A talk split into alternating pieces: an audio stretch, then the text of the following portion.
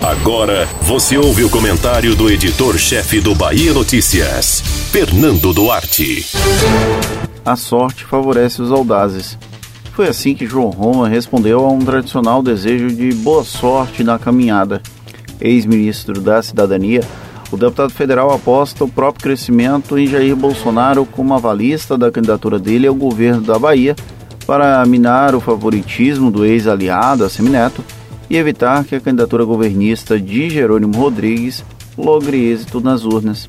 É uma aposta alta, mas não completamente em vão. Na última semana, pouco após participar do Bahia Farm Show, uma grande convenção agropecuária e palco perfeito para o bolsonarismo, João Roma surfou no anúncio de um estudo para a duplicação da BR-020, no trecho que liga Barreiras a Luiz Eduardo Magalhães. É o tipo de melodia que agrada profundamente o setor que movimenta o PIB baiano e é capaz de financiar projetos políticos pouco ortodoxos. A eleição e a reeleição de Bolsonaro são exemplos disso. A candidatura de Roma segue o mesmo caminho. Com um cenário favorável à destruição de políticas ambientais e regramentos que coíbem a expansão desenfreada do agro, o bolsonarismo é a menina dos olhos para o empresariado que tem visão de curto e médio prazo. No longo prazo, talvez não seja tão interessante uma política tão agressiva. Porém, em 2022, as demandas parecem ser mais urgentes para marchar com o projeto de reeleição do presidente. Tanto que o Oeste Baiano é considerado um bolsão pró-Bolsonaro em um estado majoritariamente associado ao lulismo. Mesmo que se apresente como conservador, Roma traz tangencialmente em seus discursos as pautas de costume. Ele tenta angariar votos da direita não radical, mas enfrenta um adversário já consolidado enquanto candidato. A Semineto é quem pode ter o maior prejuízo com a candidatura do ex-amigo, porém até aqui não manifesta incômodo. Tem adotado uma postura de quase ignorar o candidato de Bolsonaro na Bahia.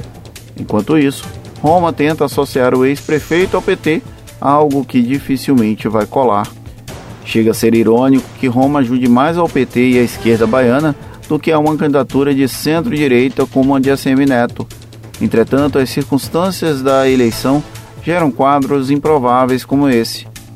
Para o bolsonarismo, é absurda a relação, mas é impossível para quem acompanha como observador não perceber essa nuance.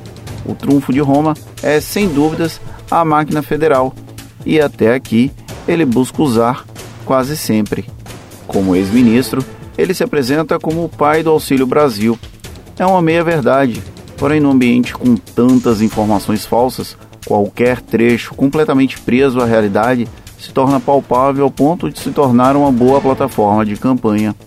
O anúncio da duplicação da BR-020 é apenas um exemplo mais recente, como tantos outros que vão aparecer até o próximo mês de outubro.